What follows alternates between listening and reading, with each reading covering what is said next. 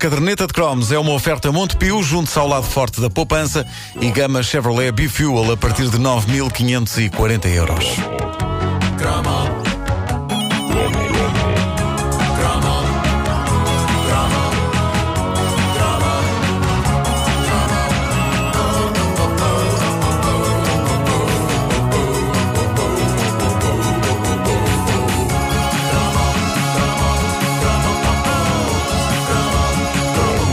Antes de mais, tenho de mandar aqui um abraço para um pequeno grande ouvinte nosso, o André Daniel, de 14 anos, que eu conheci anteontem no IPO e que é um grande fã das manhãs da comercial e da caderneta de cromos. É também um verdadeiro super-herói e ele está a ouvir-nos neste momento. Este abraço estende-se também à mãe do André, às incríveis pessoas que trabalham na secção de pediatria do IPO, que são claramente as maiores. Eu tive a honra de conhecer algumas delas e há que fazer uma saudação também para a Vânia Moura, que dedica boa parte da sua vida ao voluntariado e foi ela que promoveu este encontro com o André. São tudo pessoas uh, extraordinárias uh, e daqui vão abraços e beijos. Olha, beijos grandes para todos. Para, para todos eles.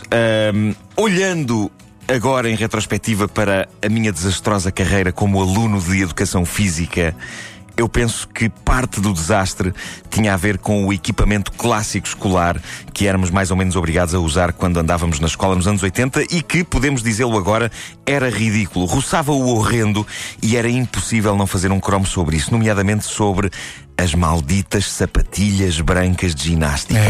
É, não, é que isso. As sapatilhas e tu não sabes de o que é isso aplicado a um outono na escola prática de artilharia em vendas novas. Espera aí, Mas na tropa também se usa a sapatilha. Na Sapatilha. tropa, tropa. houve uma altura em que, quando, no início, quando não havia, ainda ninguém tinha os seus ténis lados de casa, então a primeira semana. a Era com aquela sapatilha. Isso, isso é um regresso à escola, praticamente. Tu não devias pôr uma coisa dessas nos pés desde os E tempos a, da e escola. a camisolinha de alças a formar às 7 da manhã. Opa, não se metam nisso.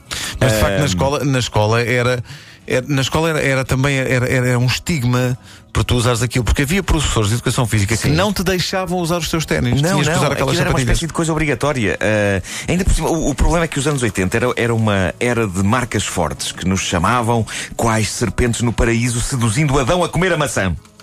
Foi basicamente nos anos 80 que começou a ficar comum a ideia de que uma pessoa era a marca que vestia. Coisa à qual a geração anterior a nós, a dos nossos pais, não ligava por aí além. Mas no nosso tempo escolar éramos bombardeados com marcas das quais parecia depender o nosso sucesso na vida. Mesmo, verdade, é verdade. mesmo que não se gostasse, sabia-se que para se ganhar algum respeito no recreio valia a pena usar Benetton, Chevignon.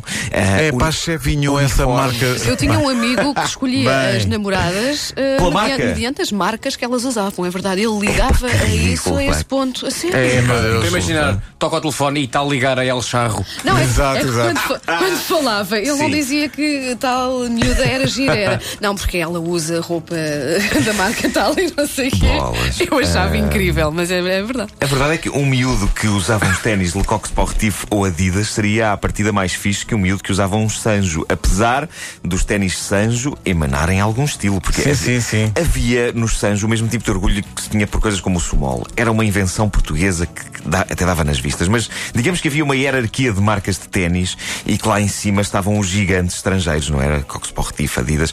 Eh, Eu não sei se Nike também. Eu, eu não sei se, se para evitar que a diferença de classes fosse muito explícita, a ideia era que na ginástica, na educação física, toda a gente calçava o mesmo. E fazia parte do ritual dos últimos dias de férias ir com a mamã comprar um novo par das malditas sapatilhas brancas, que num instante ficavam de um encardido. Vocês lembram-se disso? É verdade. Era incrível. Ah, Bastava usar uma vez. mas, que, eu, que eu me lembro, esse, esse horrendo pedaço de calçado era obrigatório. Eu não me lembro de ser possível fazer ginástica. Lá está com outra coisa que não estas sapatilhas. Eu acho que não era só a opção dos professores, eu acho que aquilo era mesmo. Não sei, eu, eu não, sempre, não era mesmo uma coisa sempre ditada apanhei isso, escolas. sempre apanhei isso como uma opção dos professores. Aliás, os professores de educação física, eles próprios mereciam um cromo, porque aquilo eram aulas, sim. mas não estavam no mesmo patamar das outras Das aulas. Aquilo era um bocado. não é? era outra coisa. Mas hoje em dia é diferente, porque hoje em dia há testes eh, Há teóricos testes, e tudo. mas sim, eu sim, também sim. fiz. Eu Eu também fiz eu, testes, eu eu também fazer testes sobre regras de jogos. Regras de voleibol. um, e sim. um ou outro, mas os miúdos hoje em dia têm mesmo, tal como nas outras disciplinas, É a coisa eh, uma- coisa mais testes. Nota, sim. sim. Qual a, distan- qual a distância em comprimento de um campo de basquetebol? Lembro perfeitamente de estudar essas coisas. É, Qual é? Pá. Sei lá, sei lá. Ficou, né? Pois, claro. É como as coisas que aprendemos no- na, na É, teórica para há- tirar a carta, não é? Depois Sim, há já pá, coisas que esquecemos essas desaparecem. coisas. Olha, eu já não me lembro. Já foi há tanto tempo. Já foi em abril. Bom, ahm, não havia nada que redimisse estas sapatilhas. Aquilo era uma fusão entre duas coisas que nós nunca usaríamos nos pés em frente aos nossos colegas e às nossas colegas de escola. Aquilo, há que dizer que era uma fusão entre pantufas e sapatos de balé. Aquilo era um sapato de pano, branco, sem atacadores, onde o nosso fedorento pé adolescente enfiava. E só o ato de enfiar o presunto na sapatilha era ridículo. Pelo menos que tivesse uns atacadores para dar um bocado mais de dignidade à coisa, mas não era só enfiar o pezinho. Pezinho que, eh, por sua vez, já entrava lá devidamente envolvido por um piugo branco, criando a ideia, a quem nos via à distância, de que estávamos com gesso nos dois pés. Exato. Uh, não há dúvida que aquilo era calçado levezinho e confortável, era ótimo para exercícios que, como se vê, foram extremamente úteis para a minha vida hoje em dia, como por exemplo subir por uma corda grossa acima, quase até ao teto do ginásio. Mas, eh, era, mas era ridículo, não tinha marca, nem tinha zona de fabrico, nem nada. Eu nunca soube de onde vinham essas sapatilhas, quem as fabricava, onde as fabricava, aquilo não tinha etiqueta de nenhuma espécie. E ficavam a matar. Ficavam a matar, sobretudo, quando aliadas ao resto da indumentária, que boa parte das vezes era composta por um estupor de um fato de treino azul escuro com umas riscas brancas de lado. Coisa que hoje em dia, passados tantos anos, se tornou ligeiramente fashion. Há tipos em bandas rock a usar esse tipo de roupa, não é? Mas naquela altura não, sobretudo no corpo de caixas de óculos levemente avantajados ao nível da gordura.